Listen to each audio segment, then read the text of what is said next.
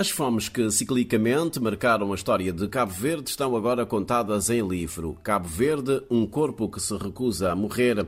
70 anos contra a fome, 1949-2019, da autoria do jornalista e escritor José Vicente Lopes, foi apresentado na semana passada na cidade da Praia.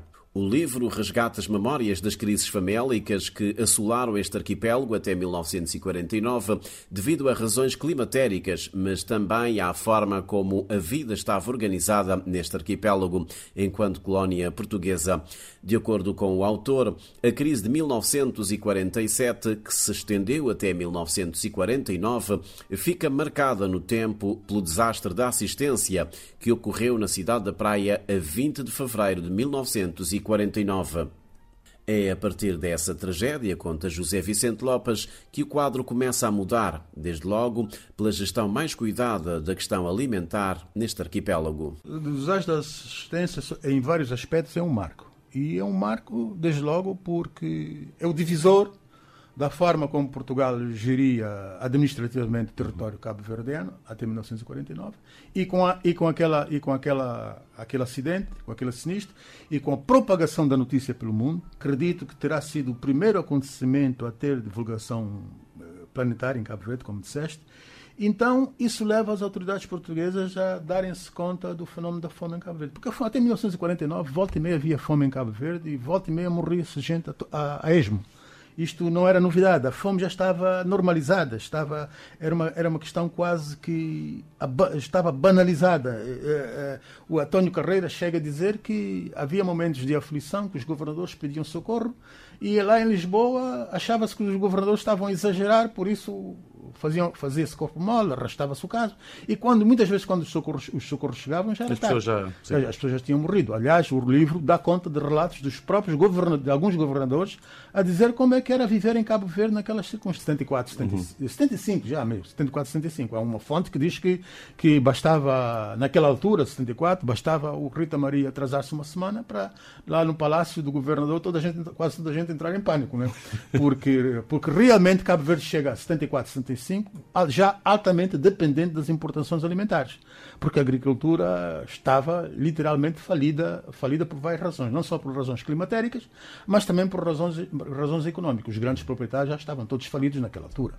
Portanto, raro era o proprietário que, que tinha condições de, de, de, de viver diretamente da agricultura. Trata-se de um fenómeno que marcou de forma indelével a memória coletiva dos cabo-verdianos. Por isso, José Vicente Lopes interroga-se por que motivo até hoje não existe no calendário nacional um dia para assinalar a resiliência e a tenacidade deste povo na sua estoica luta contra a fome. É uma pergunta que eu também me coloco porque chega a ser quase que inexplicável, porque, como o livro procura mostrar, se há evento, se há fenómeno que mais afetou a vida dos cabo-verdianos, foi o fenómeno das secas e das fomes. É, cada crise pluviométrica que ocorreu em Cabo Verde até 1949 inevitavelmente trazia como rastro um número impressionante de indivíduos que morriam por falta de alimento. Só nos anos 40, como, como se sabe, morreram para cima de 40 mil pessoas. No início do século, na, na fome de 1900 e, 1900 1904, terão morrido 20 mil. Nas contas de Antônio Carreira, de 1900 a 1947, 49, eh, terão morrido pelo menos 80 mil indivíduos em Cabo Verde. Ou seja, repito, de 1900 a 1949, terão morrido em Cabo Verde pelo menos 80 mil pessoas de okay. fome, por falta de alimento. Ora, a gente olha para o nosso calendário. Nós temos o, o Dia das Forças Armadas, o Dia dos Heróis Nacionais, o Dia do Trabalhador, o Dia da Criança, o Dia disto e o Dia daquilo. Algum, algum, algumas, algumas efemérides são, são municipais, outras são religiosas, mas o, o fenómeno que mais castigou os cabo-verdianos é simplesmente, está simplesmente banido do, do, nosso calendário. Uhum. Por quê?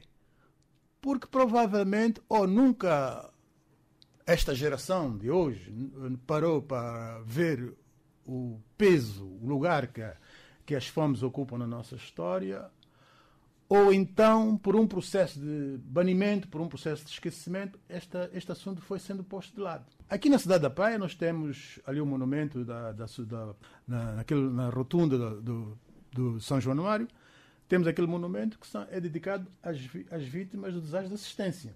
Mas um evento, um dia para realmente assinalar o, o fenómeno que mais afetou a vida dos cabos, realmente não há. O livro Cabo Verde, um corpo que se recusa a morrer, 70 anos contra a fome, 1949-2019, surge precisamente numa altura em que o país está confrontado com mais um ano de seca e em que a pandemia da Covid-19 vai pôr o anu as fragilidades económicas e sociais do arquipélago. Condicionalismos que, na opinião de José Vicente Lopes, deviam levar os governantes cabo-verdianos a apostar decididamente na modernização da agricultura. A agricultura em Cabo Verde, em daqueles domínios, começou mal em 74, 75. Porque em 74, 75 partia-se do princípio que a agricultura estava falida. Uhum. E é nessa altura que o Estado eh, procura, procura apostar na indústria. E a agricultura foi ficando, foi ficando de certa forma, relegada a, a, um, um, plano subalterno. Daí que eu digo também que até hoje não houve, não falta por, por realizar aquilo que eu chamo de uma espécie de desígnio nacional à volta da agricultura. Uh, o poder político, ou mesmo os cidadãos, perceberem que, que não é possível um país viver sem agricultura. É claro que a agricultura de hoje em Cabo Verde não pode ser feita das mesmas formas do passado. Hoje temos, eh, além de barragens, temos, temos, temos eh, novas técnicas de produção, nomeadamente a hidroponia, a gota a gota, é, mas mesmo assim ainda falta fazer uma aposta firme e decisiva para que Cabo Verde consiga reduzir pelo menos a sua dependência alimentar em relação ao exterior. É, de acordo com aqui está consagrado que, que mesmo em ano de boas chuvas, boas chuvas em Cabo Verde, o país só consegue produzir 20% das suas necessidades alimentares. 80, ou seja, 80% tem que, tem que ser resolvido por via das importações, importações. e por via também da, dos donativos.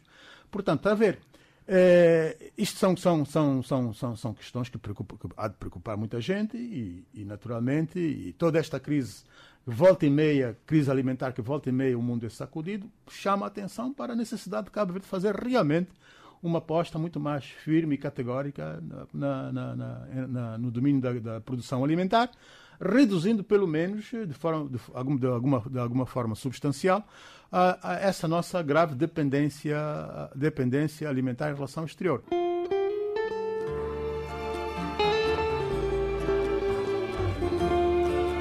José Vicente Lopes é jornalista, foi de resto o primeiro presidente da Associação Sindical dos Jornalistas de Cabo Verde, a JOC lançou em 1997 o seu primeiro livro, Cabo Verde, Os Bastidores da Independência.